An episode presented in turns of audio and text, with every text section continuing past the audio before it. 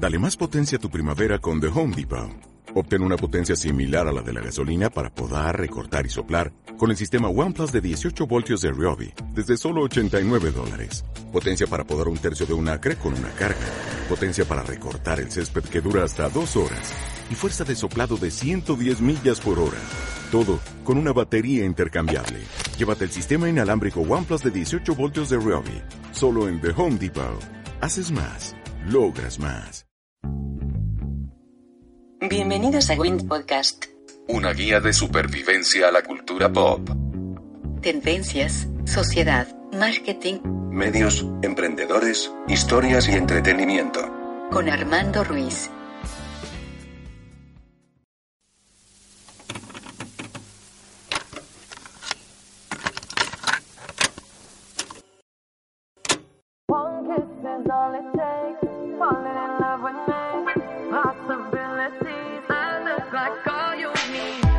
Hola, ¿qué tal? Bienvenidos a el regreso de Win Podcast. Este, después de, un break que, que tomó, eh, yo soy Armando Ruiz. Me encuentran en Twitter como Armando-MKT. eh, en, bueno, ya en las redes sociales, Twitter, este, estoy Armando MKT, Instagram también.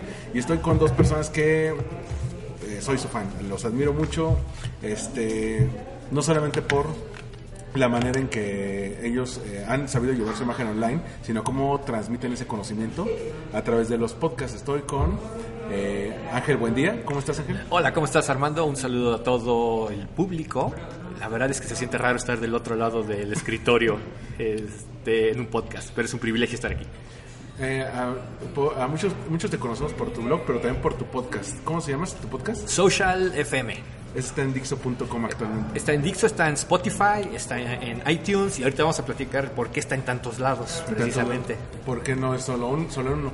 Y el otro invitado es ya casi de casa, porque lo he tenido varias, varios, varios programas aquí. Es este consultor, es videoblogger, es podcaster, este es bloguero. Y este año fue el año en el que se volvió viral. Exacto. Soy como, como el gladiador, ¿no? Esposo de una, ¿cómo dice esposo? Esposo de una esposa Ah, sí, asesinada, no, ya, hijo de un- padre de un hijo Padre asesinado, sí, exactamente. Y voy a buscar mi venganza en esta vida o en la otra. Algo así soy ahora, ¿no? Estoy con el señor Eloy López. ¿Cómo estás, Eloy? Bien, gracias de nuevo por la invitación y un honor estar aquí con Ángel y contigo. Tú que eres el señor de los seguros, ¿cómo te encontramos en redes? En Twitter, que es mi red preferi- preferida, me encuentran como arroba Eloy López J. En Facebook me encuentran en un perfil profesional como Eloy López y mi página de es previsiónfinanciera.com. Y también tienes tu, pod- tu podcast, ¿no? ¿Cómo se Ah, el podcast se llama Vitalis Podcast y ahora ya me encuentran en Spotify, en iTunes, en ¿dónde más? En iBox. En, bueno, Esos son los tres principales. a los Y hasta tres en Google. Porque, sí, sí, sí. Porque vamos a hablar también de eso, Ah. en Google también. Sí, en digo ya Google Podcast, ¿no? Sí, Ajá. pues, eh, Que se me hace una plataforma fea, pero ya llegaremos a eso. Sí. Eh, La, la- la idea de juntarlos es vamos a hacer, para hacer un podcast sobre podcasts, El Metapodcast. el Metapodcast. Eh, en octubre de 2018 eh, Spotify anunció que iba a incluir los podcasts en su categoría, eh, digo en su catálogo. Eh, no, solamente, no solamente la música co- como lo ha venido haciendo desde su lanzamiento y esto fue un paso enorme porque ya permite que los productores puedan suscribir su podcast sin necesidad de tener algún tipo de servidor especial o algún contrato especial con Spotify como se hacía antes y además las apps de Spotify ya te permiten buscar, reproducir y descargar el podcast de una manera más sencilla. Este pero para esto yo les decía, los podcasts no son nuevos. O sea, ¿usted desde cuándo eh, empezaron a escuchar algún podcast? Híjole, yo creo que desde por ahí de 2007, 2008. En- y curiosamente lo escuchaba en el, lo que hoy parecería el lugar menos eh, esperado, en Google Reader. ¿En Google Reader? Porque Google Reader podría leer podcast también. Pero eso lo tienes que abrir desde la web, ¿no? O sea, desde Sí, tu- sí, sí, desde máquina de escritorio. Acuérdese, 2007 pero todavía no hay es que dispositivos. decía, es que era 2007, ubícalo ahí. Todavía no hay dispositivos móviles. Todavía vivíamos dentro de las PCs de escritorio como animales. Todavía hay que regresar, todavía hay que regresar a la computadora a escuchar el podcast, ¿no? ¿Y, y tú, Eloy, cómo te acercaste a los podcasts? Bueno, yo como me acerqué a hacer el mío, me invitó Valente Espinosa. Valente Espinosa es un Ah, claro, fanático. por supuesto. Un saludo a Ah, Valentes. Valente Espinosa es un fanático del podcast y él buscando, siempre andaba buscando, era un- es un buscador, ¿no? De, de- de personas que tengan algo interesante que decir. Creo que si podemos hablar de un evangelista del Sí, podcast es más, México, eh, eh, definitivamente de- tendríamos así- que hablar de él. Así lo, así lo definiría un evangelista del podcast. Totalmente. A, a mí él me, me invitó y no solo me invitó, él me dijo cómo hacerlo y grabábamos el primer podcast que yo abrí, lo grabábamos a través de Skype, ¿no? Él me, yo compré un aparatito y lo, lo grabábamos así. Este, él era como mi co-host y la verdad es que me encantó el mundo que me, que me abrió este Valente Espinosa. Para bien o para mal tendrán que reclamarle a él. Pero sí, o sea, me abrió el- los ojos literalmente a este mundo y me encantó. Me encantó la forma, lo fácil que se hace y eso por, por ahí fue del 2010. ¿no? ¿Y cómo escuchan? O sea, como escu- los- Yo no escuchaba podcast antes, o sea, no les puedo decir que sí era un fanático de los podcasts, no. Este, me encantaba el radio, siempre me ha encantado, pero podcasts y programas que yo pudiera decir, escuchaba tal o cual, no. Eh, empecé a escuchar los programas de Dixo, porque alguna vez alguien me invitó a grabar a Dixo un- como invitado también y conocí los estudios de, de Dixo, poco antes de hecho de que Valente me invitara a hacer eh, mi propio podcast. Entonces, este, no, no, no tengo un programa, pero entonces yo creo que debe ser de los podcasts que empecé a escuchar. El primero, de hecho, fue el de Valente, ahorita que estoy acordando. Y es que los hacía no como podcast, sino como video podcast. Sí. Agarraba un micrófono tal cual, que tiene unos micrófonos bellísimos, y hacía video podcast. Y luego ya él empezó a hacer este, sus propios, no sé cómo llamarle, pero yo los veía en video. Sí. O sea, no, no es que agarraba y me los- como ustedes que lo escuchaban, ¿no? Yo tenía que entrar a YouTube y ahí lo, A mí, a mí es muy curioso, yo los empecé a escuchar en 2006. Me compré mi primer iPod, de esos de los... Ah, claro, por supuesto. de los clásicos, los conocen como iPod Classic, de ruedita, y ya con iTunes podías bajar los podcasts, pero en ese entonces no te no estaba la tienda de que te puedes suscribir, tenías que meter el link RSS, eh, te lo daban en las páginas y ya lo, lo ponías, y ya a partir de ahí se empezaban a actualizar, entonces eh, me empezó a gustar, escuché los de Dixo, que eran los primeros puertos en español, los de Frecuencia Cero, que ya no existen, los de eh, Toque de Queda, que llegaron Ah, en claro. el 2007 Por supuesto. todos los de Editorial Televisa. Y siempre quería, siempre quise producir, incluso me compré un microfonito que se insertaba en el, en, en- en el cargador del, del iPod y, y grababa, y grababa, pero no, yo no tenía software de edición de audio, no había tanta cultura de, de software ni buenos ni buen software. De hecho, hasta que me empe- empecé a decir voy a grabar uno, fue en 2015 con que empecé el primer Win Podcast pero no, no fue ni con micrófono ni con ni con Audition que es donde edito sino era con Audacity y era con, Ah, claro. con el micrófono de la compu. Entonces no eran los mejores escuchados pero sí pero sí tenía mucho corazón porque eran las pláticas con gente que sabía de cierto tema. Entonces este de ahí tuvo su, su encanto.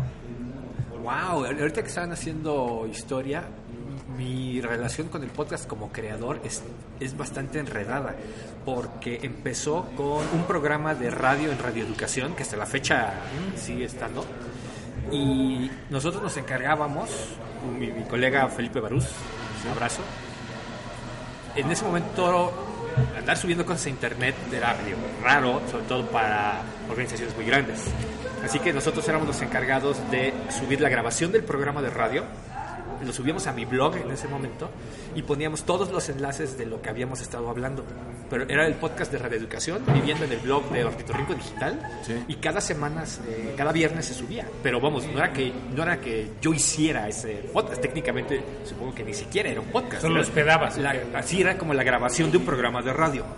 Y ya después, Felipe y yo empezamos a grabar juntos unos programas larguísimos, creo que eran muy interesantes, pero larguísimos. Eh, murió rápido ese proyecto, la verdad, porque vamos a platicar de eso, que sostener un podcast, mantener un podcast, es lo difícil. Iniciar un podcast cualquiera lo puede hacer, Sí. pero mantener un podcast vivo, créanme, es otro asunto. Por ejemplo, tú tienes ya esa disciplina en la que sacas un episodio semanal y ya tienes tu agenda de la semana Sí. y tienes tu coconductor que es Alan, pero este pero cuántos eh, casos de podcasters conocemos que graban cada seis meses, Claro. un año, que se acuerdan. Sí, el tema de que hacerlo sostenible es crítico. O sea, este año creo que vamos a llegar otra vez a 52 semanas de podcast. O sea, sin falla. Es uno por semana. Uno por semana, el año pasado también ya fueron 52 y el previo creo que fueron 50. Ok, pero pues la verdad es que sí se necesita algo de disciplina y de pues, constancia para poder hacerlo. Pero crees que solo se, ahí, ahí les hago una pregunta, ¿creen que, sea, que solo sea tema de disciplina y constancia o que también entren otros factores como el tiempo que decías eh, antes de empezar a grabar? O sea, es igual que el blog. No, o sea, el blog no, no lo dejaste por falta de disciplina. Sí, por falta de tiempo. Por falta de tiempo. Yo creo que acá también hay que hablar que el podcast a veces es por falta de un poco de tiempo, ¿no? Aquí lo que pasa es que, y hablo de manera muy personal, ya lo integramos a la rutina tanto Alan como yo y hemos corrido con suerte de que hemos podido hacer que esa rutina también nos la sigan. Ejemplo, Dixo que nos está alojando nos permite grabar. Un saludo a Dani y a todo el equipo de Dixo. Este, y ya se hizo parte de la rutina, ya es como lavarse los dientes. Todos los viernes a las cuatro y media vamos a grabar. ¿ok? Pero tienes que hacerlo. Oye, ¿y te mueves a hacerlo? O sea, esa es una pregunta. ¿Te mueves a Dixo a hacerlo? Sí, que ese es con doble grado de dificultad, ¿no? Porque físicamente No, hay que pues, sí, moverse. exacto. Están en Anzures, ¿no? O Polanco. No, ya están en Polanco. Los estudios de Dixon. Ujú. Y digo, es una gran ventaja porque es un lugar muy profesional, la cabina de grabación y todo, pero sí hay que moverse y eso pues complica las cosas un poco.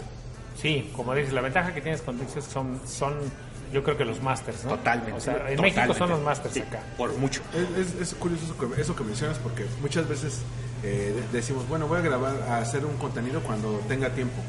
y, y queremos que un poco eh, les veo el símil como al ahorro que dicen, yo voy a ahorrar cuando me sobre lana al final de la quincena. Ándale. Y, y no, eh, eh, es, sabes que si quieres ahorrar tienes que apartar desde un principio lana para que se vaya tu fondo de ahorro. E igual, eh, si quieres eh, dedicarle algún tiempo, tienes que apartar una vez ese tiempo para eso. De, de decir, ¿sabes qué? Voy a dedicarle un tiempo, no sé, a, a esto. La junta del, pod- del podcast va a ser una hora, hora y media, dos horas a la semana, pero vamos a, dedicar, a apartarlo de una vez. Y las cosas han cambiado de manera que si quieres hacer grabaciones o contenido en audio chiquito, así espontáneo, digamos, hay aplicaciones muy padres que te permiten hacerlo y distribuirlo. Anchor, por ejemplo, que es algo bastante nuevo, y hasta te permite producirlo un poquito. Está muy padre. Si quieres- ¿Anchor? Anchor. Ah, Déjame lo anoto. sí, apúntale, está Es muy como, bueno. es como en Anchor, el, el de los conciertos, el Encore. No, el ancla. Ah, A-N-C-H. Anchor. A-N-C-H-O-R. Sí, Anchor. Ajá, y te Ah, permite... NSH. Anchor. Ancho. Y te permite hasta producirlo con, ah, con efectos de sonido y todo. Pero si quieres grabar de dos minutos en tu teléfono en lo que estás en el tráfico, pues con eso lo haces. Es como la diferencia entre hacer un canal de YouTube en forma y hacer un story en Instagram. ¿Ok? Mm, Si lo quieres hacer, está bien. Pero algo ya más en forma, pues sí requiere que lugar y un poquito de saber que de qué vas a hablar y todo Guión, eso. ¿no? Que Como tengas todos. una, escaleta al menos. Ándale, ciertas cosas. Y la verdad es que si no quieres ir y hacer todo ese circo, pues hay maneras un poquito más elementales, quizá. No, eh, les, les platicaba antes de grabar que me puse a investigar hasta dónde llegaba, de cuándo empezó el podcast. Y decían, bueno, los programas de audio web empezaron desde finales de los 80 y pri- a principios de los 90, pero eran como experimentos de universidades, de, de personas. Y eh, por ahí el 99-2000 es, es cuando empiezan a surgir ex- experimentos de radio en internet. Eh, yo veía, por ejemplo, a, Abe- a Abel Fernández, creo que se llama, el que era la voz de otro rollo. Ajá. No sé si se acuerdan. No, Sí. no. Que este, Sí lo ubico. Ese, ese cuate tenía eh, una estación de radio por internet, o Layo tenía radio, radio por internet. este Pero y hasta, el día de, hasta el día de hoy todavía siguen habiendo gente que se avienta a hacer su estación de radio por internet. Pero como que no acaba de funcionar. Es que no hay una plataforma unificada, o sea, hay muchas paginitas web. Y, y si quiero escuchar a otra persona, tengo primero tengo que encontrar la página y luego tengo que estar a la hora y el eh, que ellos digan para, para escucharlo. Ahora, a- hay algunas plataformas que han intentado resolver esto, pero la verdad es que creo que no les acaba de salir. Tuning Radio, por ejemplo, me viene a la cabeza, que tiene su propia app y todo y está padre, pero el problema es de que conectarte y poner tu contenido ahí a veces no está tan sencillo. O sea, Pero es que yo creo que el- ahorita que están hablando de radio por internet, el gran problema que yo veo y que detecto aquí como al aire es el siguiente. Hoy es como tú que es como si tú le dijeras a una persona, ¿sabes qué? A las 8 va a empezar tu telenovela. Sí. O sea, ¿sabes qué? La gente te dice, no. O sea, creo que tendrían que mudarse hacia allá y, de- y dejar programas grabados y que la gente, o sea, hoy los que tenemos un blog, los que tenemos podcast, los que tenemos, dejamos el contenido ahí para llevar, ¿no? Claro. Y que la gente lo vea y lo escuche cuando ellos quieran. Y el, y el tema del radio, no solo por internet, sino el mismo radio del, del radio, este, ese es el problema, que, que quieren o que necesitan que la gente esté en vivo. Y hoy no necesariamente tiene que estar en vivo, según yo. Que es por lo que platicábamos antes- también antes de grabar de las broncas que, que hay en las televisoras. Sí. Porque las televisoras te no te piden, te exigen, porque a veces no hay de otra, que estés cierto día, a cierta hora, eh, viendo un programa de radio, porque si no, eh, no te va a poder medir el rating. Que Claro. los ratings son con lo que ellos, con lo que ellos llegan para justificar las la, la audiencia ante los anunciantes. Pero si yo estoy en Netflix y lo puedo ver a la hora que quiera y por el medio que quiera, Sí, inclusive hoy en día eso lo hacemos solamente con cosas muy, muy grandes. O sea, se me ocurre, por ejemplo, Game of Thrones, que es de las pocas series que sí sería capaz de hacer que la gente detuviera las cosas y se siente a verlo. sí, que tienen conversación. Exacto, pero aún así, muchos de nosotros nos esperamos un ratito y lo vemos en algún otro lugar diferido, descargado de otro lado. O sea, el modelo en sí como que ya, eh, para muchos de nosotros, creo que ya llegó a su límite. O sea, el estar amarrado a un horario, la verdad es que no funciona. No, Y, y- y creo que ahí es la ventaja de los podcasts. Los podcasts los puedes bajar la que quieras, puedes Sí. escuchar podcasts de hace un año, puedes escuchar podcasts de hace, de hace dos. Y te vas, eh, incluso te vas encariñando con, con las personas que están haciendo ese podcast. Aunque no los conozcas físicamente, Sí, ya te totalmente. acompañan en tus viajes. Cuando Pues es que ese es el tema, ¿no? Yo una de las frases que uso siempre cuando hago mi podcast les digo siempre déjame, gracias por dejarme acompañarte.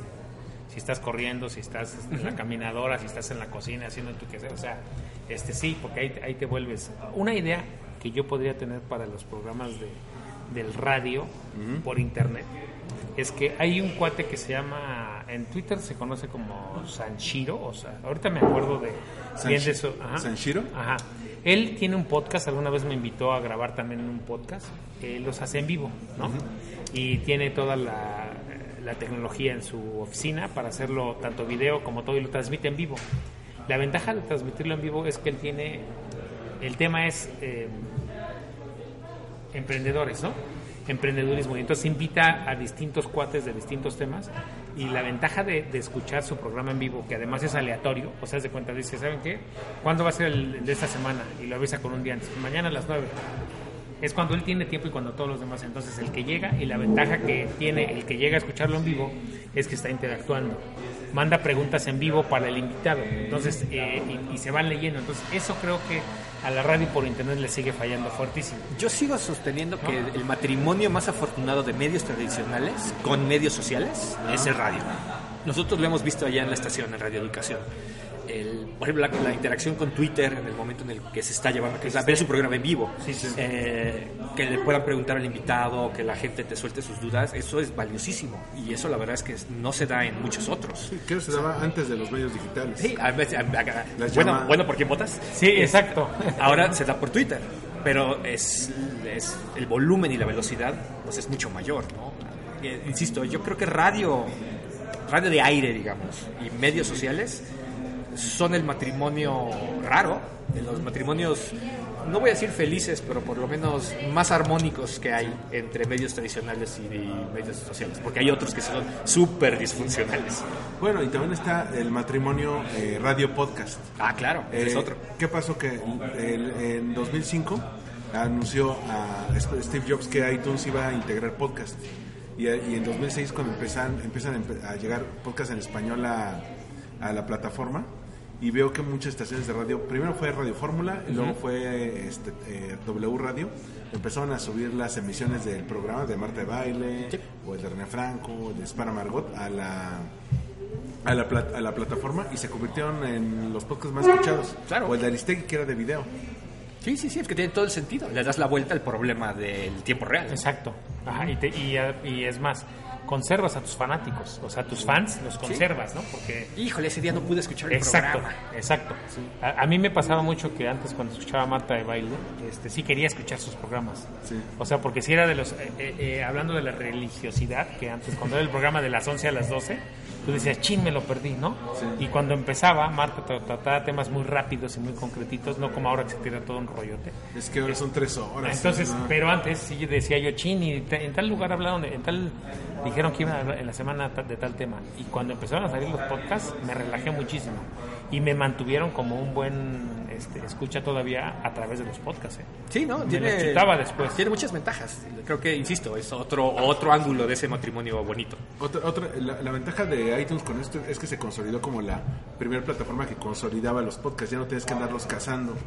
Ni- Estás asumiendo una cosa que Bueno, no es del todo cierta. Bueno, digamos, empezó... ver, otra vez, cuenta, empe- cuenta. eh, a, a lo que menciono es que eh, iTunes cuando dice, pues puede escuchar aquí, quiere decir que facilita al usuario el, bus- el- el- el tener alguna opción ahí. Obviamente no, no, no abarca todos los podcasts. No, no, pero tantito. ¿Por qué? ¿Qué pasa con los que no teníamos cosas de Apple ni nada por estilo? ese, ese era una- Ese, para exacto. mí, ese es uno de los. sí, sí, sí. Digo, Pero eso se convierte como un argumento más de venta para, para los dispositivos de Apple.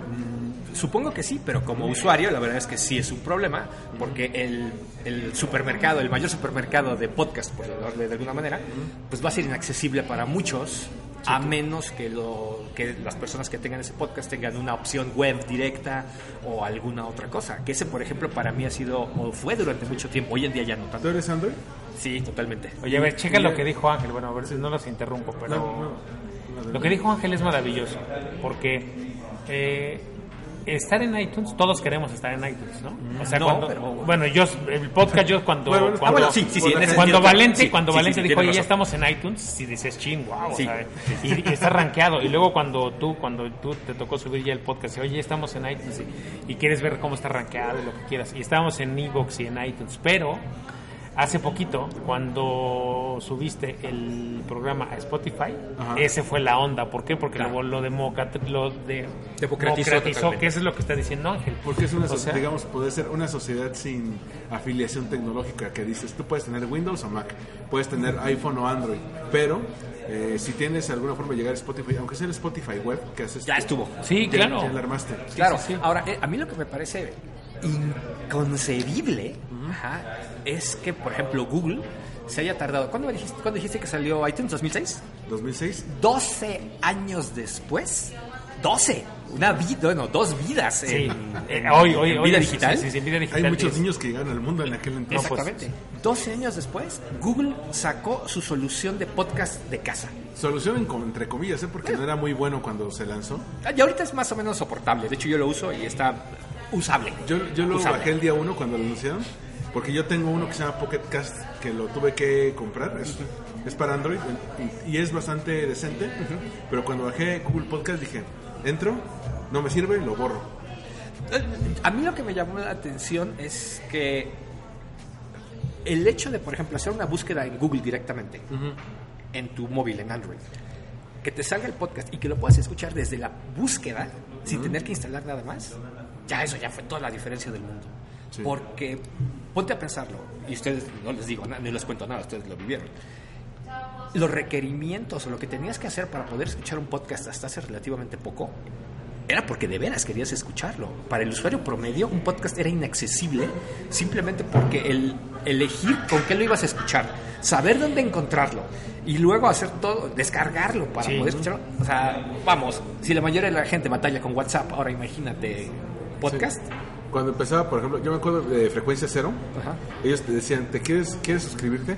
Copia este link RSS y te vas a meter a iTunes, le vas a eh, suscribir tu podcast, eh, pegar eh, feed y dices, bueno, yo porque sí tengo ganas, pero hay gente que el paso Claro. 2 Bueno, fíjate, pero es que fíjate cómo había que hacer hasta un manual de usuario, supongo. Claro, había, había- ¿No? había- había ¿Sí o no? instrucciones para poder Una hoja, baja- bajabas primero y hacías Bajabas todo un que- PDF. Exacto, sí, bajas un PDF, pero lo que dijo Ángel es que de verdad ahí perdías un chorro de gente. Claro. Al tercer clic decías adiós. Adiós. ¿Por qué las empresas de hoy tienen tanto éxito como Amazon? Voy a regresar al lugar común de todos. Porque Amazon dice compren un clic, ¿no? Sí. Porque hoy tú quieres hacer con un clic. Y hoy exactamente. Es escuchen un clic. Eh, eh, escuchen un clic. O sea, quieres, te digo, regreso al tema del Spotify. Cuando yo lo subí a Spotify me di cuenta que los, tú mismo me dijiste, el número de usuarios o de escuchas se incrementó 10 veces. Tú me, me- me diste los números. Bueno, Nosotros, sí, te- ¿no? te Pero porque es todavía mucho más fácil escuchar en, Nosotros en teníamos- Spotify resulta más fácil escuchar. Durante mucho tiempo tuvimos el podcast Social FM en SoundCloud, en Podomatic y en iTunes. Ajá. Fuimos de los primeros podcasts que nos subimos a Spotify después de un largo proceso que créeme que qué bueno que ya nadie más va a pasar por eso. ¿Cómo, ¿Cómo era ese proceso? Te lo voy a poner de esta manera. Tuvimos que acabar hablando con gente de Spotify en Inglaterra. Tuvimos que acabar con un cuate en Inglaterra para poder ingresar el podcast a Spotify, después de un proceso de semanas. O sea, se logró, pero de nuevo, qué bueno que hoy en día ninguno de ustedes ya va a tener que pasar por eso para poder subir su, su Y se jalaba de tu alojamiento en, en SoundCloud. No, de hecho, te abren, en ese momento te abrían un espacio de Spotify, no tenías que pagar nada, y ahí es donde tú ibas metiendo los podcasts semanalmente o regularmente. ¿ok? Wow. Sí, era un drama. Pero bueno, el punto es que después de que nos subimos a Spotify, Aquí se escuchan aplausos y le dan gracias a Ángel por haber hecho. Oye, es- es- es- eso fue genial. Sí, o sea, fue un camino muy, muy largo, pero valió la pena, porque después de que nos subimos, la mitad, o sea, básicamente duplicamos las escuchas. Hoy en día, más o menos el 50% de las escuchas que tenemos es vía, vía Spotify. Sí, seguimos teniendo lo demás, pero la verdad es que ya no tiene tanta importancia cuando tienes una plataforma como Spotify detrás, que es- hoy en día esa es una de las grandes ventajas. Todo está centralizado en un solo lugar, que aparte en México es muy utilizado. Spotify, En México Spotify es de las plataformas de audio más usadas. Y híjole, la verdad es que eso es una bendición. Sí, desbancó a iTunes muy cañón. Sí. Pero yo me acuerdo en aquel 2005-2006 que fue cuando Spotify des- desbancó a Winamp como, y a Windows Media Player como los principales, este, es- eh, aparte de escuchar música. Entonces eh, ahí se abrió una oportunidad, una primera oportunidad aunque no tuvieras un iPod, pero también eh, el iPod le comió el mercado al Walkman de Sony, al Zoom de Microsoft. Sí. Este, y fue de- y luego cuando llegó el iPhone, pues estuvo un par de años el iPhone antes de que surgieran competidores serios. ¿no? Así es. Este, algún smartphone de la competencia. Y sí, siempre Android tuvo esa bronca, eh, bronca hasta 2018 de no hay un- una aplicación nativa para escuchar podcast. Y ni siquiera Android te diría, Google en general. Que no era un tema de Android. O sea, porque había apps para le- leer, podcast y todo. Y demás. Ah, le dabas la vuelta. Pero que Google mismo, o sea, nunca haya hecho nada hasta ¿Por qué no hizo 2018. nada en Google Play, por ejemplo? Es que ¿No? sí se podía. Sí. Déjate cuento que podías subir tu podcast a Google Play también. Nosotros lo hicimos. Pero era un rollo. Y era un circo porque Exacto. en México no estaba abierto, tuvimos que usar la VPN para hacer una cuenta en Estados Unidos y a través de eso subir la cuenta. Créeme, le movimos. Queríamos que se se Valente, muchas gracias. Sí. Valente me hizo todo, o sea, él, él era fanático de hacer eso que ustedes hicieron, ¿eh? O sea, de verdad, este... Sí, le, encontraba Y formas. me allanó el... Ahorita estoy viendo que me allanó el camión de una forma... Le debes una comida. No, le debo, le debo todo a. Valente. ¿eh? El, el punto es que si para los creadores era latoso, para los usuarios hasta hace poco lo era también. De hecho, creo que parte del boom del podcast es que hoy en día ya es súper sencillo para cualquiera Sí. poder escuchar el podcast de que se le antoje. No solamente eh, subirlo, producirlo. Además. Eh, Eloy comentaba hace rato que cuando grababa, grababa con Valente tenía un equipo especial. Yo llegué a ver ese equipo porque cuando en algún momento le propuse, vamos, llevaba como un, año, ah, un par de años sin grabar, sin nuevos episodios. Y le dije, ¿por qué no volvemos a grabar? Y me dice, perfecto, déjate presto mi, Tu equipo. de- de- mi equipo. Y era pues una mini consola que se conectaba a la PC más un micrófono de, de puño. Pero este. No, tenía su... Una basecita. Eh, Pero bueno, eh, a, a- eh, ese, a, a favor de ese diré que costó 1.500 pesos. Y me maravilló, ¿eh? Yo alguna vez, alguna vez yo invité a alguien a hacer podcast, algunos amigos, y se compraron super consolas grandes y todo. Una vez grabamos uno juntos y yo llegué con mi consolita chiquita, de este tamaño del cuaderno, y todo dice, con esa vamos a grabar con esa. Y mi consola, o sea, mm, que es mi compadre el que yo invité, y, y yo pensé que se iba a burlar de mi consola, y al final me dijo, no puede ser, yo invertí todo esto, y lo que tú haces, la que traes, jala mucho mejor. Le dije, pues claro, y, y era práctico, ¿eh? Claro, el, digamos, los requisitos de entrada Sí, ya eran- también sí, sí, sí. son mucho menores. Hoy en día un cuate con una laptop y software gratis puede tener su podcast arriba y Se llama. Armando. Tiene un nombre, se llama Armando. sin necesidad de, sin necesidad de invertir en un estudio de radio. Sí, A, a mí, por ejemplo, te, te decía, yo desde 2008 quería producir, hasta 2015 pude. Por- porque ya había, ya estaba el, el- el- las, las, las herramientas para hacerlo de una manera de bajo presupuesto. Sí, sí, sí. Vamos. El punto es que ha evolucionado. Y ya tocamos el tema de los creadores, ya tocamos el tema del público, pero no hemos tocado el tema del contenido, porque también hay, hace relativamente poco, Sí. algo que marca un antes y un después en la historia de los podcasts. Y ya lo platicamos también antes de empezar. ¿El Serial. Serial? Serial, que es como el A- AS, DS. Antes de Serial y después de Serial. Porque el Serial tiene, quienes no han escuchado Serial, bueno, Serial es eh, un podcast en el que te contaban la historia de, una, de, de un, asesin- de, un, de un asesino serial, ¿no? Se puede decir. De un asesinato, punto. El, serial más bien se refiere a que la es una serie. serie, ajá, no tanto de asesino serial, sino una serie.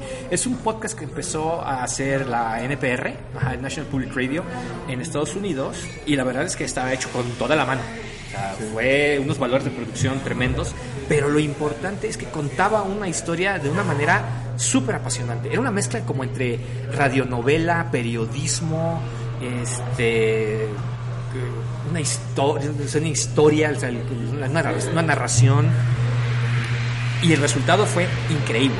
Es cuando es, cuando es la, la, la conjunción perfecta. Tú sigue. Nos estamos secando el pelo mientras Exactamente. esto sucede. Sigue. Estamos aquí en el aeropuerto. Sí, sí, sí. Es la, es conjunción perfecta del storytelling con el contenido, porque antes algunos te contaban historias. Yo me acuerdo Testigos del Crimen que hablaba de asesinos seriales. Ándale. Hablaba, eh, tenía eh, la, eh, la función de contar historias, pero muchos hablaban de noticias o de coyuntura, o de- Entrevistas. de, actualidad, entrevistas.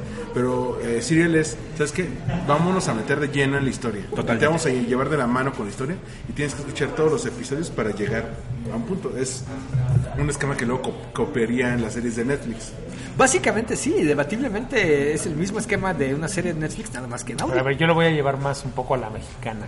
Eh, ¿Qué tal? es- ¿A quién de ustedes escuchaba las, la famosa, el famoso programa de Calimán en el radio? Algo que siempre me ha asombrado Ajá. es que nadie en México ha retomado el formato de la radionovela Qué lástima. en podcast. Qué lástima, porque justo lo que estabas diciendo ahorita me recordaba a este, no, no me acuerdo quién, quién fue Orson Welles o quién fue el que una vez en radio empezó a narrar que estaban eh, los extraterrestres. ¿no? La guerra fue- de los mundos. La Eh, guerra fue- de los mundos.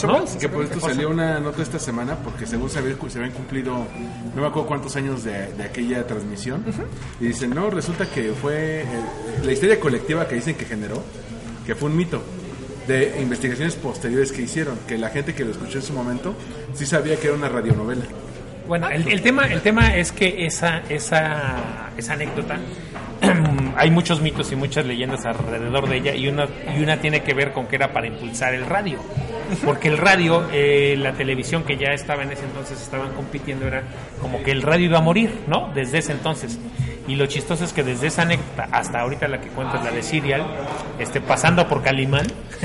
y este, yo recuerdo que muchas familias en México escuchaban, se sentaban en el radio a escuchar en la claro. noche Calimán. ¿Y por qué ahora en el podcast este, no seguimos aprovechando esa ventaja de contar historias? porque ¿No?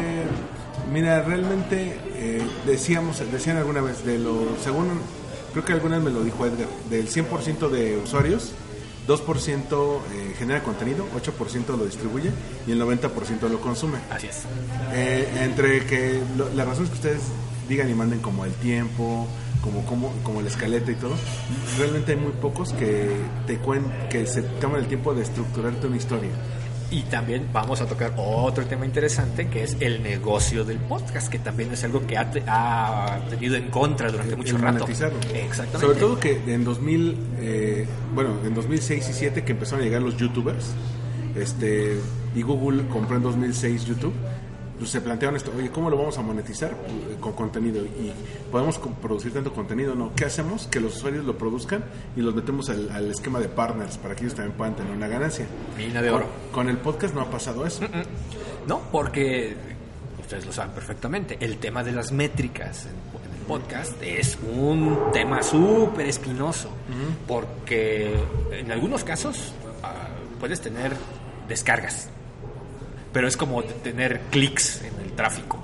O sea, ok, sí, pero lo acabo de escuchar, hasta dónde lo escuchó, en dónde lo escuchó, etcétera. O sea, hay, necesitamos Métricas más exactas. Sí, muchas más, muchas cosas más exactas que al día de hoy no es sencillo conseguir. Inclusive Spotify, que va como dos pasos adelante, todavía se queda medio corto en algunas Te da el cosas. básico, te dice quiénes empezaron a escucharlo, quiénes pasaron de los 60 segundos y cuántos escuchas únicos tienes.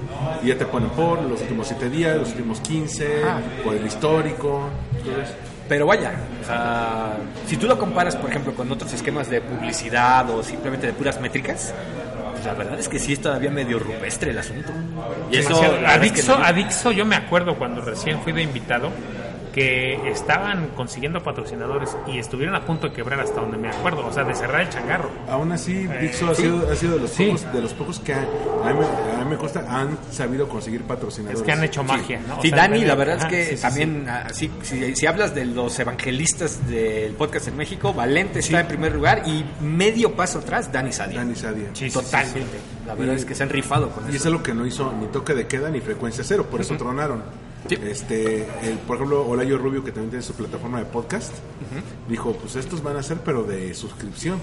Porque, Sí, es es una alternativa muy viable. Hay otros que, por ejemplo, Puentes, que eh, tienen algunos que son gratis, otros que son de suscripción. Y otros que lo han hecho muy bien en español son los de Posta.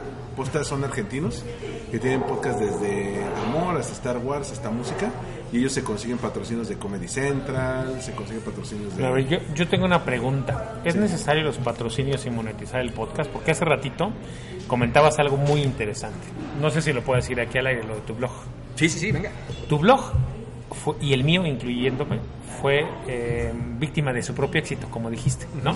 ¿Por qué? Porque pues eh, nos generó tanta chamba que después nos quitó tiempo para seguirlo haciendo. Así es. Entonces, eh, en los casos como tuyo y el mío, y es incluyendo el de Armando, que son de consultoría, creo que eh, deberíamos de juntar esas consultorías, o sea, aprovechar ese tiempo que tenemos en el podcast. O sea, la ventaja es que yo no tengo necesidad de que me patrocinen el podcast, porque como hablo de seguros y como aunque te cuento una historia y lo que quiera al, al final del día lo que mantiene es la persona que me compra un seguro o sea que se vuelve mi cliente. Que se acerca por una asesoría. Sí, entonces creo que en tu caso puede ser eh, que el podcast, el- la, la parte del patrocinio, tenga que venir de nuestro propio bolsillo, pero Sí, claro. con- como, como con un círculo virtuoso. Exacto, porque la verdad es que el podcast nos ha servido a Alan y a mí, por ejemplo, quizá no necesariamente de manera directa, pero para tener un público que está en la, en la industria, por ejemplo, para cursos, para consultoría, para otras pláticas, y de esa manera, digamos que va a generar,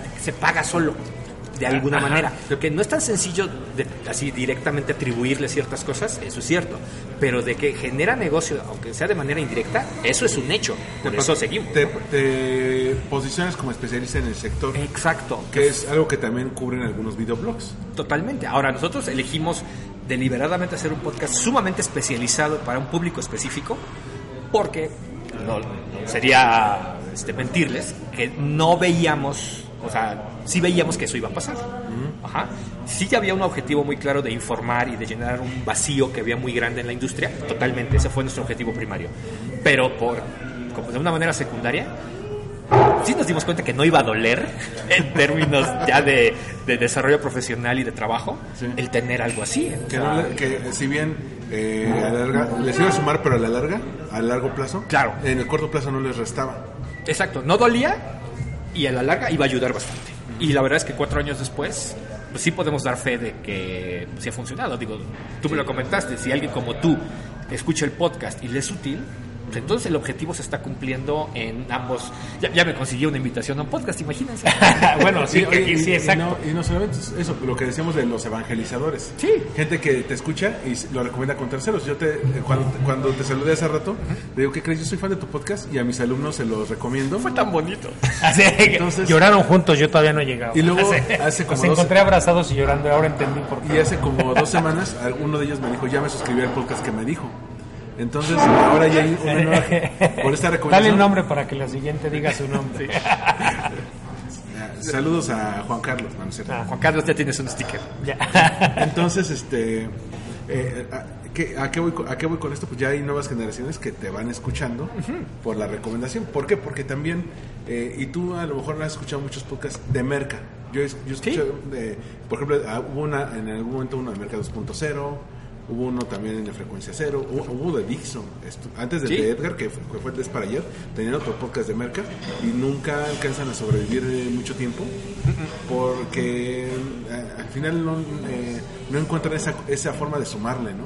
Aquí es donde yo aquí es donde yo ya extrañé al cuarto invitado. Sí, Porque eh, este ah, cuate, el- digo, lo voy a tener que decir, pero le estaba invitado el cabrón de las ventas, que Gerardo. Rodríguez. En el nombre Gerardo lleva la gloria. Ajá, en el nombre lleva la gloria. Gerardo le ha apostado al podcast 100%. O sea, en Twitter yo, yo promocioné el podcast cuando me invitó, lo promocioné en Twitter. Sí. Y él me dice "Es que yo en Twitter casi no estoy. Pues lo Sí. regaño. O sea, digo, ¿cómo que no estás en Twitter? Sí, tú- No, entonces él, eh, él, él fue el que me abrió los ojos hacia ponerlo en Spotify y luego que Armando me ayudó a investigar que no se necesitaba nada y lo subió. Pero este cuate le ha apostado todo, su, su proyección, al podcast. Ta- También le acuerdo, Es- de acuerdo al público. eh, yo, Pero- pla- yo platiqué con él, con Gerardo hace como un año, cuando estaba el boom de Cállate y Vende. La entrevisté para el podcast. Y me decía de todos los, los cursos, las asesorías. Ajá, los- es que a eso iba, ¿ves? consiguió. O sea, él, él, a través de su podcast, ha venido, vino a México hace dos semanas a dar una conferencia pagada aquí a la Semana del Emprendedor. En- claro. Lo buscan en- entre Tijuana y San Diego para dar cursos de ventas. En todo el área, entonces esa área, esa, Ajá, esa que, este, y, y no solo eso, ahorita que hablaste, Ángel, de la especialización, este cuate me parece que está muy, muy cañón porque le estoy enseñando una app. Él hizo una app que se llama, aquí a través de Cállate y Vende, una app, puedes escuchar sus podcasts. Ahorita que dijiste, Sí, claro. si no tengo que meterme a ningún lado, este, eh, aquí me dice, yo puedo escuchar la, su podcast en la aplicación. Puedo poner su curso, tiene cursos, pero este cuate, solo, o sea, yo, puedo- yo le puse que Gerardo está enfocado el 90 o 100% de sus energías de promoción y de todo al podcast. Sí, pero, pero él tiene Si cier- usa otros medios como Facebook y lo que quieras, pero como que le tienen amor apasionado al podcast. Él sabe el, el. Y qué malo que estamos hablando de él sin que esté, porque es un gran ejemplo. Estamos hablando bien como debe hacerse. No te están sumando los oídos. Saludos Te extrañamos. A, sal- saludos a Gerardo. No, pero, además, déjenme comentar algo y los, ya no los interrumpo. Yo empecé a escuchar ese podcast cuando recién empezó. Lo chistoso es cómo empezó, porque lo empezó haciendo como prueba. Si ustedes escuchan, vayan los primeros, a los primeros lugares, a los primeros podcasts de Cállate y Vende, y van a ver cómo era una prueba, a ver qué sale, como para divertirse. Y, de- y, lo- y se ha convertido en un monstruo, creo, a un ¿Y, referente y para cómo, muchos, le, ¿no? cómo le ha ido para crecer y para su branding personal? Dijo, ¿cuáles son mis, mis puntos Lástima buenos? que no soy podemos tener que su opinión que tengo buena voz. Sí. Él decía, soy agradable, tengo buena voz, eso- esos son mis puntos de partida para, para grabar. Entonces, eh, Cállate y Vende es muy, muy buen ejemplo, pero hay otros que, que, que ya no le continuaron. Yo me acuerdo el de Salvador Camarena, me acuerdo el de León Krause que va y viene, entonces, este... Acabas de decir algo súper importante, ¿no? El jugar a las fortalezas. Si lo que tienes es buena voz, pero a lo mejor la cámara no te es muy amigable. Saludos. El podcast. Por eso, muchos por eso hacemos podcasts. Ya somos, yo también, ¿eh? Yo- Y habemos, habemos otros valientes que aún con la cara que tenemos aventamos a hacer video. yo, yo, por ejemplo, ¿No? O sea que aún Yo, por ejemplo, intenté hacer videoblog, de hecho ahí tengo algunos, pero yo no tengo el porte para videoblog, No, pero eh, me- a mí me Hombre, pasa- pero no se necesita aporte, vean. No, pero como- o sea, como yo me- Y amo, y amo YouTube, ese sí no lo dejaba, ¿eh? como O sea, yo me he dedicado mucho tiempo a relaciones públicas, entonces eh, hablaba mucho por teléfono con periodistas, con influencers, y lo que me decían algunos es que es que me gustó mucho tu voz. Es, y dice, es más, la, la voz no, no machea con Se la conseguido con tu- novias así. De hecho, sí. De hecho, sí. Es literal. Háblame, háblame. Sí, sí, sí. Liter- Literal me han dicho que tengo bonita voz. Entonces, Cierro mis ojos y hablo mejor. Entonces digo, digo a- educándola bien, pues lo puedo utilizar para el No, podcast. claro, sí, por supuesto. Pero- insisto. Pero como tú dices, la bronca es la monetización. ¿ok? Ahora, de nuevo, lo puedes hacer directo. Conozco, por ejemplo, eh, The Marketing Companion, que es este un podcast de marketing muy digital, muy interesante. Ellos, por ejemplo, sí tienen patrocinadores de, aplicaciones, por ejemplo. Es muy interesante porque sus patrocinadores son aplicaciones que la gente que está en marketing pues sí querría usar o de hecho usa. Así que en ese sentido también es cosa de elegir quién, ¿no? Nosotros, por ejemplo, el día que la vida nos dé, Alan y yo sabríamos, o sea, sí sabemos con quién querríamos ir. Son aplicaciones digitales Con que quisieras casarte. co- sí, exactamente, que ya usamos, que queremos y que pues sí nos gustaría decirle, ¿saben qué? Pues aflojen tantito, ¿no? Porque es algo que con mucho gusto recomendaríamos, o sea, creemos en ellas y son la clase de ¿Cómo se llaman las marcas o las que quieren? Por ejemplo, de entrada Canva, que es una Hazle, como Chumel Canva, patrocina Ángel. Canva, por ejemplo, Buffer, Ajá, sí. Agora Pulse, Adespresso, o sea, son eh, aplicaciones que Ah, muchos desde- de los que nos escuchan probablemente ya están utilizando inclusive, o que a lo mejor están a un pasito. Eh, Oye. En ese momento le, le decía, oye, oye, ¿por qué no alguna aseguradora va y te patrocina el podcast, no?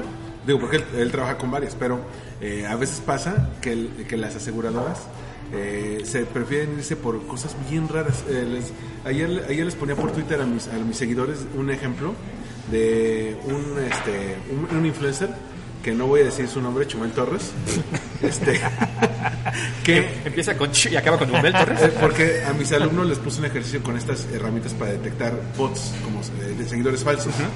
Entonces, nos agarramos el ejemplo de Chumel Torres y, y casi la mitad de sus seguidores son falsos. Les digo, ¿es, Sorpresa. ¿es ético? No. ¿Funciona? Al parecer sí. ¿Las marcas lo pelan?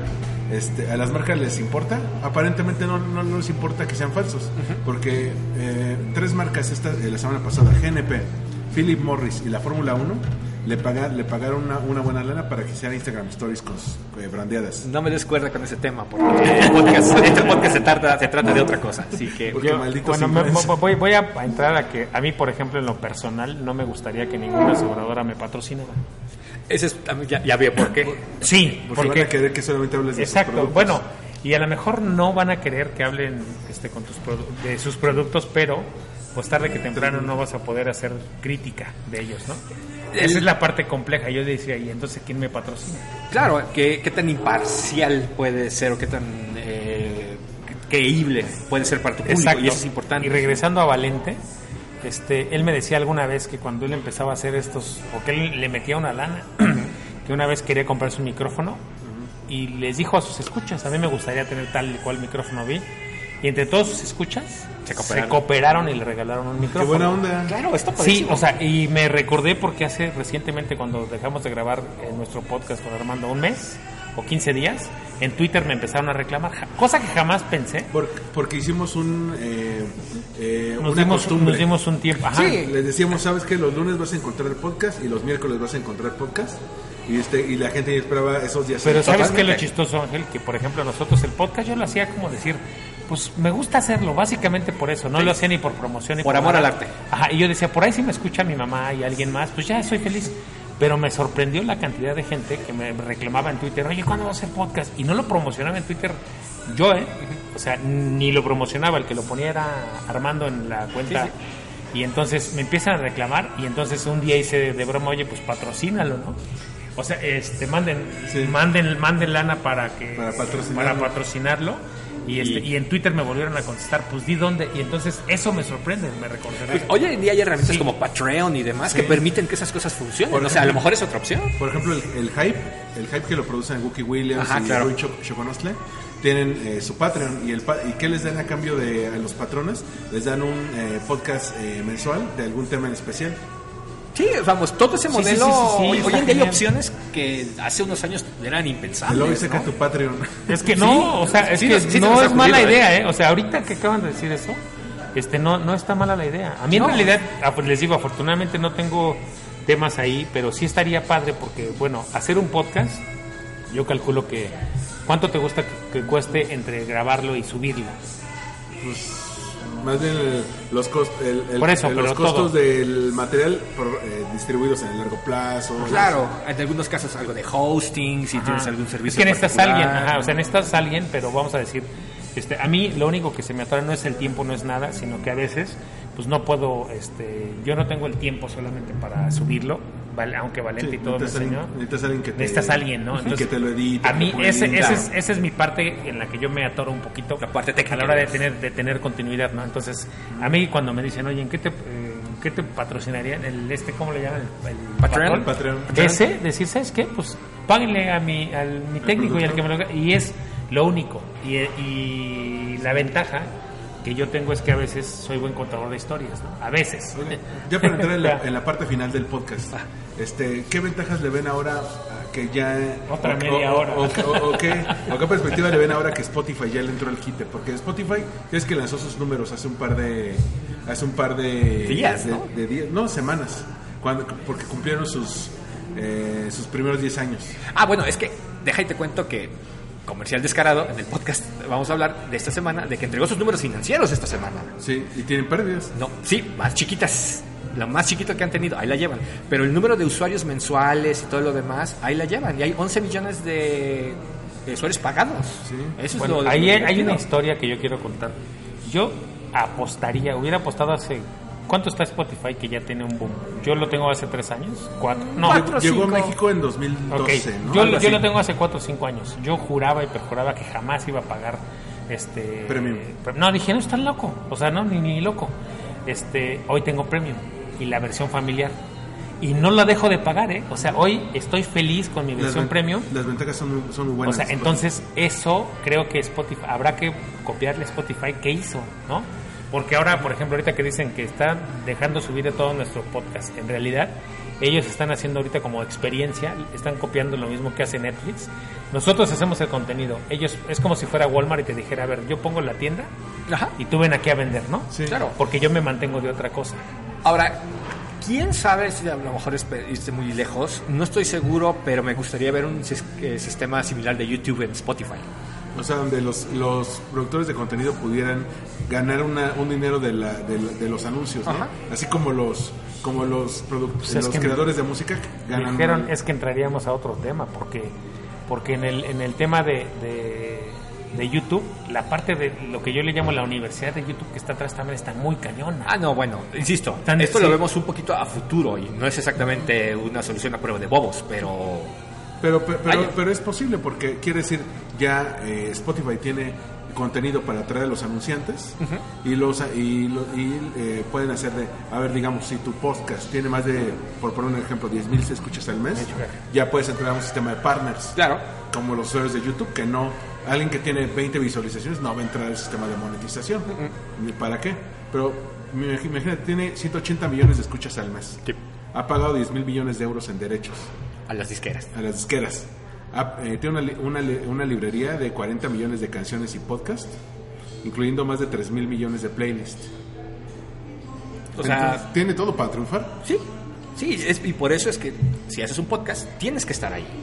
Por Porque es el eje de, de audio, del contenido en audio en internet. Se ¿Les guste puede, o no? se puede convertir en el YouTube de los podcasts si juegan bien sus cartas. Yo creo que sí. Y la verdad es que también creo que si lo hacen, es algo que puede ser muy rentable, tanto para Spotify como para los creadores y algo que también le puede servir mucho a las marcas. Porque hay que hacer notar que Spotify es la única plataforma que tiene anuncios de audio de autoservicio. Eso no sé si lo sabían. Sí, también sí. de seguros. El, el gobierno lo ha metido, Coca-Cola lo ha metido. Este, Bancos sé que lo han metido. Sí.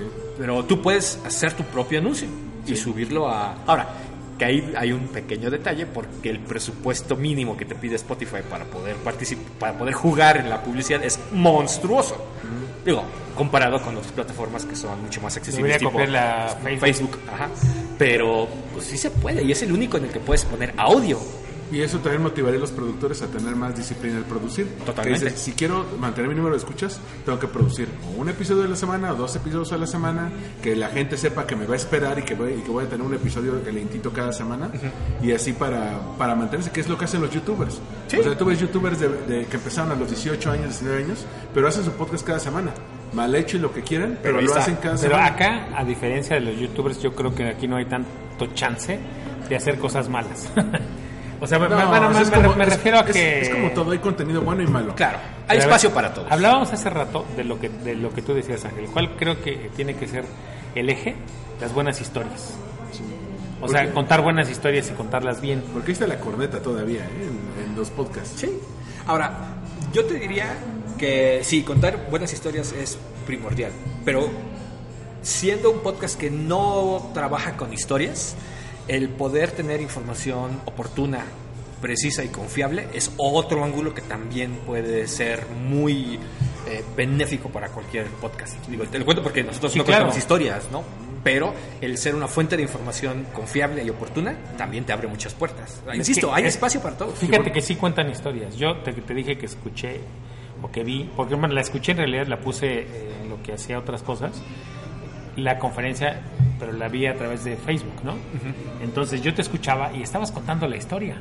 Bueno, pero o sea, sin querer, obviamente estabas dando la conferencia, pero sí, sí creo que estabas contando la historia de lo que se puede ir haciendo, ¿no? De- llevabas Ok. a- eh, eh, hacías volar como la imaginación. A lo mejor no es tan. eh, quizá no es la manera o el método primario, Ajá, pero sí. supongo que, digo, si hemos durado cuatro años escuchando con gente con escuchas, es que a lo mejor hay más de eso de lo que creemos, ¿no? Ok, ya tienes un público eh, cautivo. Sí. O sea, y que saben que si va a haber un tema, eh, el tema de la semana en digital, lo van a tener ustedes. Probablemente. O al menos para ver, conocer su, su editorialización. Que eso Por- también es importante, claro. Por ejemplo, eh, po- eh, muy pocos se enteraron, por- más que por medios muy especializados, de la salida de los eh, fundadores de Instagram. Eh, obviamente los que ya estamos metidos en esto sí, pero el, el- el usuario promedio de Instagram no lo sabía. Pero cuando yo me metí a escuchar tu podcast es a ver qué están contando ustedes y, y dicen, bueno, es que usted- los de Instagram tenían eh, un buen de, de beneficios al estar en Facebook, porque de entrada los compraron pero no los corrieron, sino que los dejaron seguir siendo ellos. Las cuentas de, de correo electrónico eran arroba instagram.com, no eh, arroba Facebook. Sí. Y, y esa es parte de la historia, así como... eh, Sí, sí, ti- tienes, tienes razón. En ese sentido, quizás no lo hacemos de manera tan intencional, pero pues sí hay una historia detrás. ¿no? Y nosotros, quizá al intentar contextualizar, sí. por fuerza, acabamos contando una historia. Y por último, ya cerrando este podcast, ¿cuáles eh, son sus podcasts favoritos? Aquellos que, que escuchan, Uy. aquellos que los nutren, aquellos que, que dices. Yo, mire, yo cuando hago un, podcast. demasiado. Yo cuando, yo cuando hago un podcast pienso en estos al momento de, de a esto quiero aspirar, a esto Uy. quiero llegar. Híjole, yo sí tengo un par. Ajá. Hon- Honestamente, ahora sí que el papá espiritual en cuanto a podcasts para mí es Mitch Joel. Es un, un también director de agencia. Él tenía su propia agencia y luego lo compró una agencia más grandota. Pero tiene, creo que son como 10 años haciendo podcasts y hace entrevistas. Pero le debo dos o tres de las cosas más importantes para mi práctica profesional, las saqué de su podcast. De una entrevista que, que hizo a invitados. Todo está padre. Y por otro lado, un podcast que me encanta escuchar es con Alec Baldwin, Here's the Thing. Las entrevistas que hace, el tipo podrá no caerte bien. En particular no soy muy fan. Pero a la hora de que está entrevistando gente, ah, qué bueno es. Porque tiene muchos amigos, entonces sabe cómo sacarles este tipo Ajá. de pláticas. Como Seinfeld, cuando hizo su, Algo su así. de comedia sin Cars Getting Coffee. Yo, yo voy a hacer ese, pero en podcast o en video. Ese. Este, agente Un de café, seguros un Getting ca- no, no, un café con el señor de los seguros. Ahora sí, porque ya llegó el momento. ¿no? Sí, sí, sí, sí. Y por último, nada más, el de The Marketing Companion, de Tom Schaefer y este Tom Webster, que también es un podcast. Pongan sí. atención, ninguno es en español, desafortunadamente. Sí, ese es un pequeño Es que en español eh, hay unos que no, que no tienen ese bagaje, no tienen esas influencias. Pues sí, tristemente no. Por eso hicimos eso. Honestamente, Exacto. por eso quisimos hacer Social FM. Porque, Porque no hay. te lo voy a poner así, no había un podcast en español que yo hubiera querido oír para enterarme de las cosas que a lo mejor me entero en estos otros. Vimos un espacio, ahora sí que vimos que no había y en vez de quejarnos, Lo hicimos el nuestro. sí, convierte en el podcast que quieres escuchar. Exactamente. Como así como escribe el libro que quieres leer. Ajá, así es, totalmente. ¿Y tú, Eloy, qué, qué podcast te...? Es que me da vergüenza porque yo no tengo ni uno, ni en inglés ni en español. O sea, ¿No? yo no, no, no. Yo So- les puedo decir que no. la- o sea, la verdad es vende, que ¿no? mm, sí lo escucho, aunque no, no, les digo, no soy religiosamente escucho. Ahora, ahora que tengo su app, este, eh, sí, sí lo voy a escuchar, obviamente. Ah, no, tengo un podcast, pero a lo mejor no, no es que me dé vergüenza. Sí tengo eh, una lista. O sea, ahorita tengo, estoy suscrito a varios podcasts, incluyendo a este a, a donde estamos invitados, pero escucho los de Gaby Vargas. Ya ven, se rieron de mí, sabía. Pero que sea se- que funcione. ajá, en realidad, más que podcast. A mí me ayudaron en una et- etapa muy difícil de mi vida, la verdad. este, ya o sea, ¿qué te miento? Sí, eh, sí, pero sí no es, que- es que no son una referencia como tal, sino que son cosas que me ayudan mientras estoy. eh, y lo voy a decir, les digo, me da vergüenza porque lo hago mientras estoy haciendo mi cama.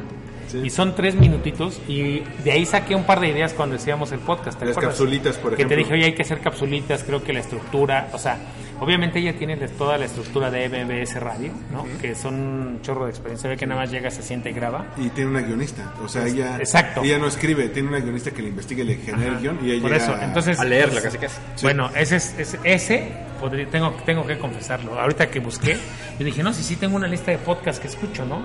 Este, pero sí, ese. El que más más escucho es ese. Ok. Yo, por ejemplo, yo- yo, tengo podcast en español.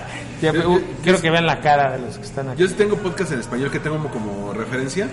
No de que sean lo más perfecto, pero digo, este, eh, uno tiene que conocer que escucha a la gente. Por ejemplo, me- eh, del, de, del de Marta Baile, que me, que me gustaba? Que, que como ella empezaba a platicar con gente que sabía de diversos temas. desde eh, relaciones hasta ciencia, hasta mamás, hasta política. Eh, todo eso lo, lo, lo, lo hacía siempre y cuando eligieras a la gente corre- correcta con la cual platicar. Me gusta mucho, por ejemplo, eh, las primeras temporadas del del Garabía, Ok. porque el del Garabía Ah, este, eh, te, daba una hora para exponer todo un tema. Ya después cayó, eh, le cortaron la mitad, empezaron a hablar que de mi compadre, y que cosas muy locales.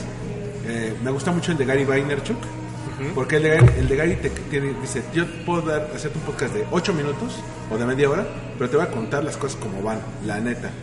Así eh, lo pone como explícito, dice fucking, dice you're an asshole, este tipo de cosas, pero, pero, lo, dice, pero lo dice así. Me gusta el de Malcolm Gladwell, Ok, también. el, eh, que este, este periodista, por, porque él te cuenta una historia, también depende con quién lo esté diciendo. A veces pasa que no tiene ningún tipo de música, nada, va planito y te puede llegar a dormir. El de Modern Love eh, funciona mucho para contar una historia. Eh, el de Dispara, Margot Dispara me gusta porque es una plática de cuates.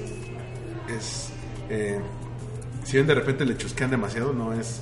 eh, sa- saco de ahí el, el tipo de dinámica que hay entre cuatro personas muy distintas, de cómo están hablando entre ellos. El de Macario Schettino me, me gusta mucho, tiene 20 minutos, hablas de un tema y él no lo va a hablar como un economista serio.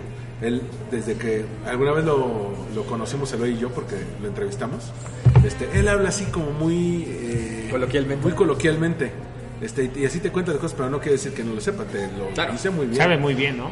El, el Gapfest, eh, que es, es uno- un podcast de, ley- de Slay de política, me gusta mucho porque también es una plática entre especialistas de política, pero son periodistas. Ok. Y, y te hablan de, de, de- de Donald Trump eso. El de Gaby Vargas me gusta porque son eh, eh, consultas de cuatro minutos para un tip.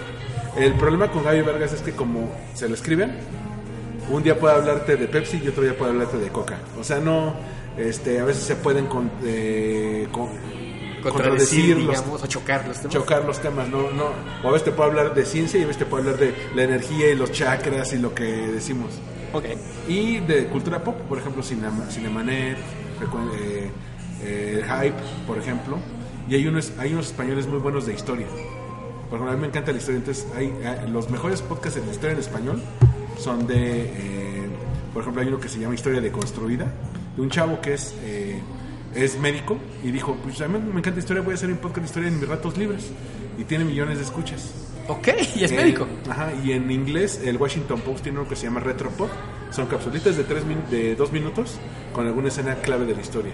Cómo murió el hijo de Lincoln, cómo mataron a Martin Luther King, cuál fue el día en que más casamientos hubo en la historia de Estados Unidos.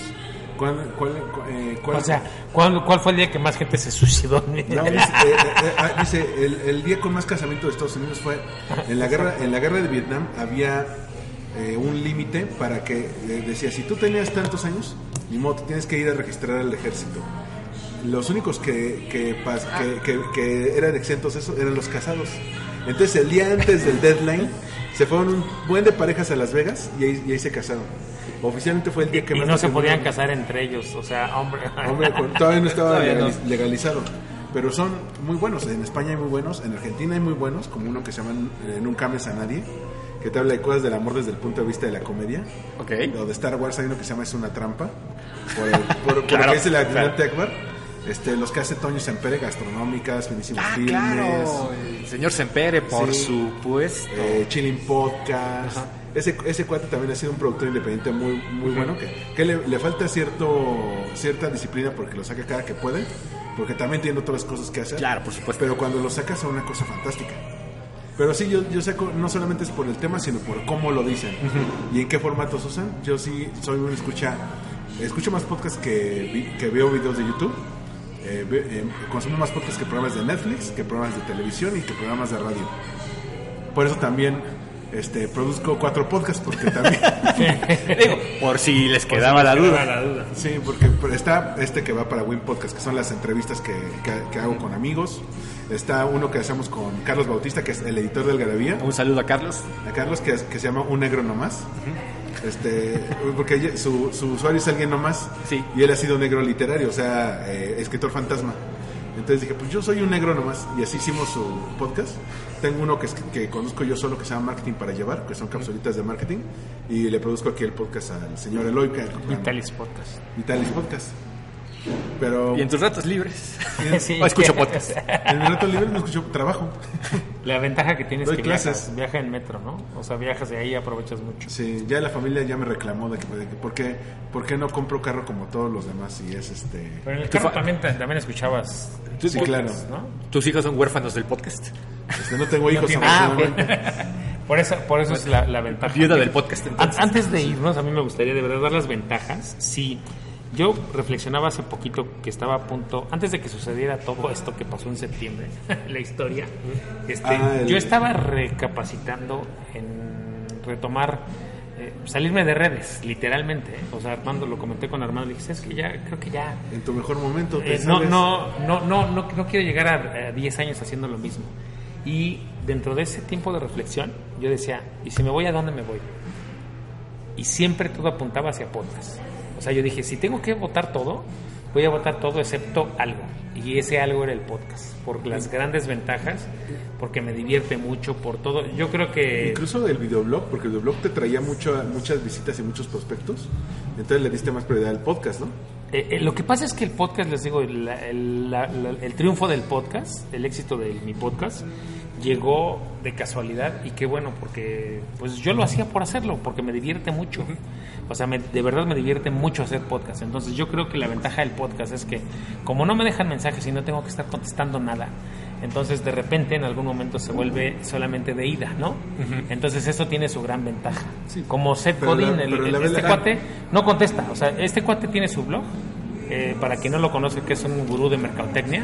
En Estados Unidos él tiene su blog y solo escribe lo que le. Y, y sus libros, La Vaca Por Pura, eso- pura- ajá, pero jamás contesta nada. Sí, de hecho creo que tienes activados los comentarios. Exacto, o sea, ni siquiera puedes él- escribir. ajá, él- Y lo, han entrevistado ahora que vino y él, uno de los de los plus que dice él, que cuando tú haces algo no tienes que buscar los likes ni nada. Dice, o sea, yo hago y no, así me, me- me quito el tema de estar buscando cuántos comentarios fueron, de estar midiendo el tema que tengo que hacer con base, en- eh, hablando de las métricas. Métricas ¿no? de vanidad. Métricas de vanidad, exacto. regresando a ese tema, por eso me encantaba el podcast. Porque como yo estaba ignorante de las métricas, y me encanta estar ignorante de las métricas porque me permite tener más libertad, pues el podcast era el refugio ideal. Y a la vez llegaba gente que te seguía. Ahora, te ahora casi casi que me tengo que quedar en las otras redes que ya. este, Pues- pero bueno. En fin. en fin. Pues les agradezco mucho esta hora de su tiempo. Fue, fue la verdad una plática muy divertida.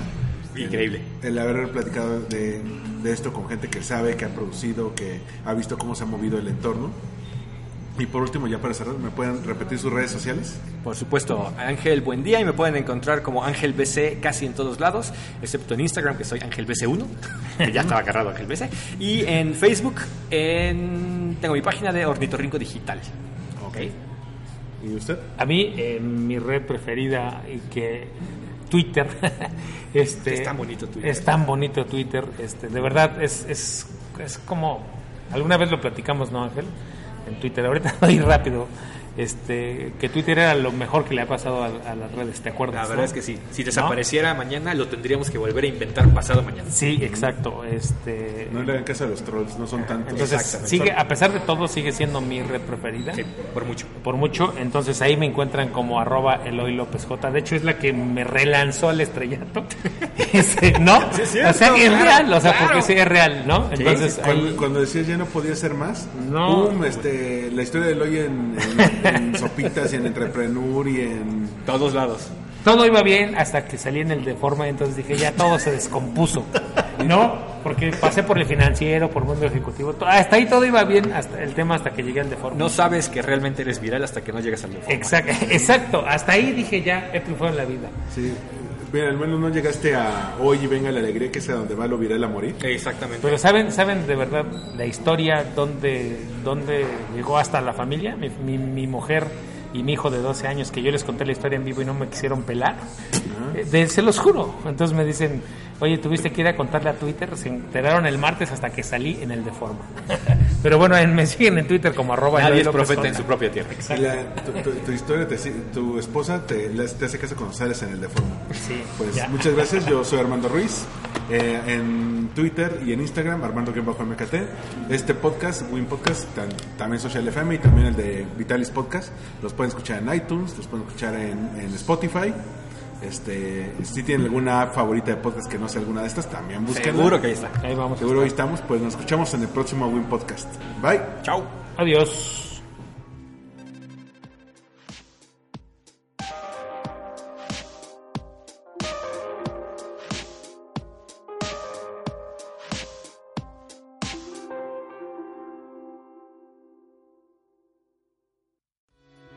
Esto fue Win Podcast, Una producción de All We Need Is Blog. Síguenos en iTunes. iVoox o en allwinidisblog.com.